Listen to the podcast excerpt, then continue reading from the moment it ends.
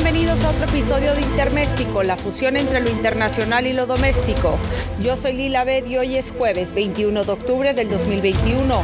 Los temas de esta semana son, congresistas de Estados Unidos piden al embajador Ken Salazar que interceda por empresas de Estados Unidos en México.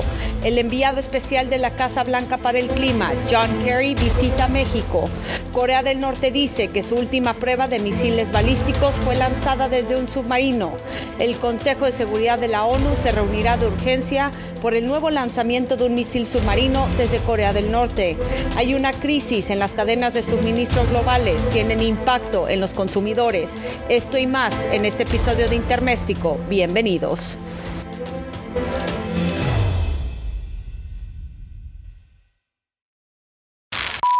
Legisladores tejanos enviaron una carta al embajador de Estados Unidos en México, Ken Salazar, para que interceda para las empresas de su país que son afectadas por las reformas del gobierno federal mexicano, las cuales dicen favorecen a empresas nacionales en el sector energético y discriminan a la competencia procedente del país vecino.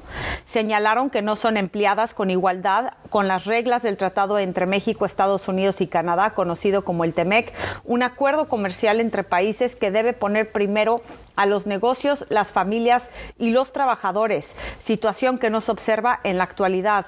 La carta firmada por los congresistas August Fluger, Henry Kellar y los senadores John Cornyn y Ted Cruz señalan que el acuerdo, que en Estados Unidos es conocido como USMCA, es particularmente importante para Texas porque permite un mayor flujo de bienes hechos en el estado que circulan en América del Norte.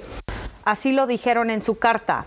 Por eso nos queremos asegurar en la completa implementación del TEMEC y estamos preocupados por las recientes acciones tomadas por el gobierno mexicano en favor de las empresas paraestatales y con presión para las inversiones estadounidenses.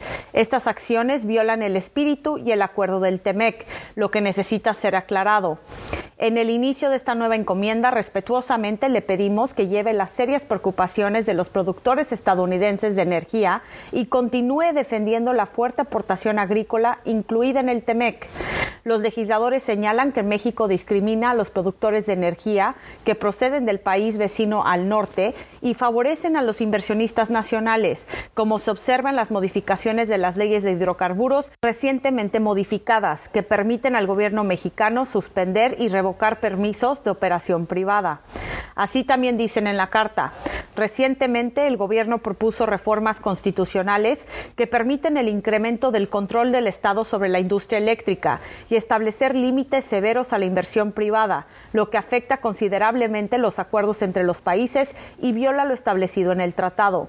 Le piden al embajador Salazar urgentemente que comprometa a los encargados del gobierno de este país para que permitan que los inversionistas de Estados Unidos puedan hacer exportaciones de manera justa, con la que crecerá la inversión privada y el incremento de plazas laborales en la región.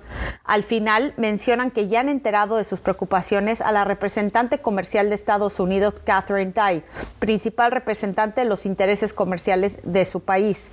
Es importante señalar que el capítulo 21 del TEMEC trata sobre la competencia económica y recibe una atención especial debido al que el tratado establece que cada uno de los países firmantes mantendrá leyes de competencia que prohíban conductas anticompetitivas, es decir, van a argumentar de cierta forma que las leyes y las reformas que se están haciendo en el sector energético en México están favoreciendo medidas anticompetitivas, lo cual violan el TEMEC, igual que hay capítulos laborales, ambientales plasmados en el nuevo TEMEC y las empresas en Estados Unidos que tienen ya contratos con el Estado mexicano desde que el entonces presidente Enrique Peña Nieto abrió el sector energético de nuestro país al exterior y a la inversión privada, pueden iniciar con arbitrajes internacionales en contra de México que pueden costarle millones de dólares al Estado mexicano por incumplir o violar los contratos, al igual que el TEMEC.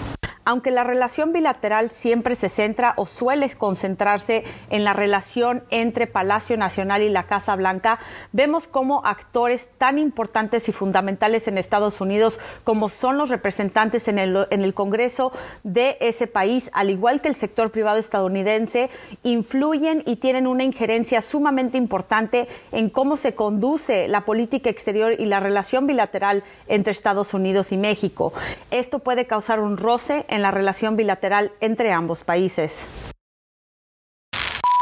El presidente Andrés Manuel López Obrador calificó como muy buena la reunión de trabajo que sostuvo en Palenque, Chiapas, con John Kerry, enviado especial del presidente de Estados Unidos, Joe Biden, para el cambio climático.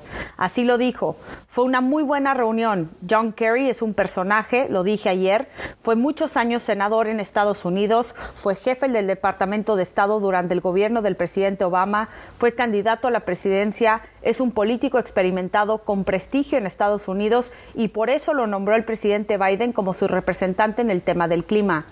En su conferencia en Palacio Nacional, López Obrador señaló que a John Kerry le importaba mucho conocer los programas que México realiza en materia ambiental. Fue un muy buen encuentro, dijo el presidente. Nos pusimos de acuerdo. Marcelo Ebrard tiene la encomienda de elaborar una propuesta con compromisos y formalmente va a presentar México en la cumbre de cambio climático que se va a realizar en noviembre y vamos a puntualizar cuáles son nuestros compromisos. López Obrador destacó que Kerry reconoció parte de la grandeza de México. Así lo dijo. Cuando el señor Kerry ve Palenque, aunque es una persona preparada, es muy impactante recordar ese pasado, lo que fueron capaces de hacer desde hace siglos quienes fundaron nuestra gran nación. El secretario de Relaciones Exteriores, Marcelo Ebrard, recordó el año pasado que México presentó la contribución determinada a nivel nacional, que es un compromiso de reducir en 10 años el 22% de las emisiones de gases de efecto invernadero y el 51% de las emisiones de carbono. Estos compromisos son serios, de gran alcance y se van a llevar a cabo desde ahora, no dentro de 20 años, y México participa y apoya en una iniciativa que promovió el señor Kerry para reducir las emisiones globales de metano entre 2021 y 2030, dijo el canciller. También dijo que John Kerry está muy interesado en esos compromisos y en la iniciativa Sembrando Vida, el proyecto más importante en el mundo para recuperar selva o recuperar zonas, dijo el canciller. Para el enviado especial de Estados Unidos resultaba muy relevante visitar, presenciar, testimoniar y dialogar con las personas que están participando. Por eso el presidente lo invitó a ir a Palenque. Fue una reunión única donde también se dio cuenta de la grandeza de las civilizaciones, eso nuestro origen. Ahora John Kerry sí dijo que México está llevando a cabo un liderazgo en cuanto al programa de Sembrando Vida y aunque en el discurso hay elogios a favor del presidente Andrés Manuel López Obrador, lo interesante es que el gobierno de Joe Biden no ha otorgado ningún tipo de presupuesto o apoyo económico para la ampliación de dicho programa en el sur de México e incluso en Centroamérica. En una carta que le envió el mandatario estadounidense, el presidente López Obrador lo felicitó por la inversión del programa de Sembrando Vida en estas regiones, pero de nuevo, no ha habido un apoyo económico contundente de los 4 mil millones de dólares que ha destinado la administración de Biden para el desarrollo de Centroamérica y el sur de México. Hasta el momento todo queda en un discurso. Veremos si en verdad el gobierno de Joe Biden cree tanto en estos programas de tal manera que le otorgue presupuesto a Sembrando Vida y a los otros programas de la Cuarta Transformación. Corea del Norte dijo que probó con éxito un nuevo misil balístico desde un submarino el martes. Así lo informó la agencia estatal de noticias KCNA. El misil balístico fue lanzado desde el submarino Yongung, el mismo buque utilizado para probar el primer misil balístico lanzado desde un submarino de Corea del Norte en 2016. El informe decía que se habían incluido en el misil muchas tecnologías avanzadas de guía de control que contribuirían en gran medida a poner la tecnología de defensa del país en un nivel alto y a mejorar la capacidad operativa submarina de nuestra Armada. Japón y Corea del Sur informaron del lanzamiento de al menos un misil balístico que, según dijeron, fue disparado desde el mar cerca de la ciudad portuaria de Simpo, en la provincia de Hamgyong, hacia las 10 de la mañana hora local del martes. Simpo alberga un astillero norcoreano. El Consejo de Seguridad de las Naciones Unidas celebrará una reunión a puerta cerrada este miércoles para debatir sobre Corea del Norte a raíz de la última prueba de misiles, así lo anunció un diplomático de la ONU con conocimiento de la reunión. El derecho internacional prohíbe a Pyongyang realizar pruebas con misiles balísticos y armas nucleares. Adam Mount, investigador principal de la Federación de Científicos Americanos en Washington, dijo que Corea del Norte había probado anteriormente solo un pequeño número de, de, misiles lanzados de un submarino, a pesar de haber afirmado durante varios años que tenía esa capacidad. Mount dijo que Corea del Norte consideraba estos misiles como otro método para superar las defensas antimisiles de Estados Unidos y de sus aliados, concretamente de Corea del Sur y de Japón. Les preocupa que nuestras defensas anulen su capacidad de disuasión, así lo dijo el investigador. Pero Mount añadió que los misiles lanzados desde un submarino son tan buenos como los buques que los transportan y que el ejército estadounidense es más que capaz de hacer frente a los ruidosos submarinos del Corea del Norte. Así lo dijo. El eslabón débil de su programa de misiles submarinos son los submarinos, y eso es un enorme desafío técnico para los norcoreanos.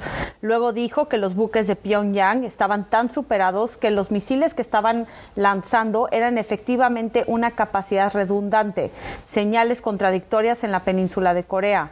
La prueba de misiles del martes de Corea del Norte se produjo después de semanas de tensiones oscilantes en la península de Corea, en las que se observó una creciente cooperación entre Pyongyang y Seúl, al mismo tiempo que un aumento de las maniobras militares. El 4 de octubre, Corea del Norte aceptó reabrir las comunicaciones oficiales con Corea del Sur por primera vez en meses. Ambos países hablaron por una línea de comunicación conjunta este martes, poco antes de la prueba del misil, según un funcionario del Ministerio de Unificación surcoreano, pero el norte no habló del lanzamiento durante la llamada. Corea del Norte también ha acelerado su programa de pruebas armamentistas en las últimas semanas, incluyendo el lanzamiento a finales de septiembre de lo que afirmó que era un nuevo misil hipersónico. En un comunicado este martes, el Comando Indo-Pacífico de Estados Unidos dijo que estaba al tanto del último lanzamiento de misiles de Corea del Norte. Así lo dijo, Estados Unidos condena estas acciones y le pide a la República de Corea del Norte que se abstenga de cualquier otro acto desestabilizador. El compromiso de Estados Con la defensa de Corea del Sur y Japón sigue siendo muy fuerte. En otras notas relevantes a nivel internacional, el Tribunal Superior de España acordó extraditar al ex jefe de contrainteligencia de Venezuela bajo el gobierno del entonces presidente Hugo Chávez, Hugo El Pollo Carvajal, a Estados Unidos. Enfrenta cargos por narcotráfico, blanqueo y colaboración con las FARC. España le negó asilo y ahora Estados Unidos podrá obtener información del gobierno de Maduro y de sus asociados. También en otro tema importante, el Consejo Permanente de la OEA aprobó una resolución ayer exigiendo a Nicaragua que libere a candidatos presidenciales y presos políticos. La resolución fue aprobada por 26 países, pero otros siete, entre ellos México, Guatemala y Argentina, se abstuvieron. Nicaragua no votó. Esta semana también la Casa Blanca dio a conocer el miércoles su estrategia para vacunar a niños de 5 a 11 años contra COVID-19 en cuanto la FDA autorice la vacuna para este grupo de edad. Anunció que el gobierno de Biden ha asegurado 28 millones de vacunas para inocular a los niños. También dos bombas colocadas en un autobús que transportaba tropas sirias explotaron en Damasco este miércoles, matando a 14 personas e hiriendo a otras. Ninguna organización se atribuyó de inmediato la responsabilidad del ataque, aunque el gobierno de Assad lo calificó como un atentado terrorista. El expresidente de Bolivia, Evo Morales, anunció que viajará a México por invitación del Partido del Trabajo para asistir al seminario internacional Los partidos y una nueva sociedad. Dijo en su cuenta de Twitter que será una linda experiencia compartir con distintos movimientos políticos de orientación liberadora. Finalmente, el presidente Guillermo Lazo declaró el estado de emergencia para enfrentar el narcotráfico y otros delitos en Ecuador. Así lo dijo, en las calles del Ecuador hay un solo enemigo, el narcotráfico. Las Fuerzas Armadas y la Policía Nacional tomarán las calles del país para brindar seguridad. Y eso es todo en este episodio de Interméstico, la fusión entre lo internacional y lo doméstico. Yo soy Lila Bed y hoy es jueves 21 de octubre del 2021. Los espero la próxima semana para todos los temas más importantes a nivel internacional, como en la relación bilateral entre México y Estados Unidos. Que tengan un muy feliz fin de semana.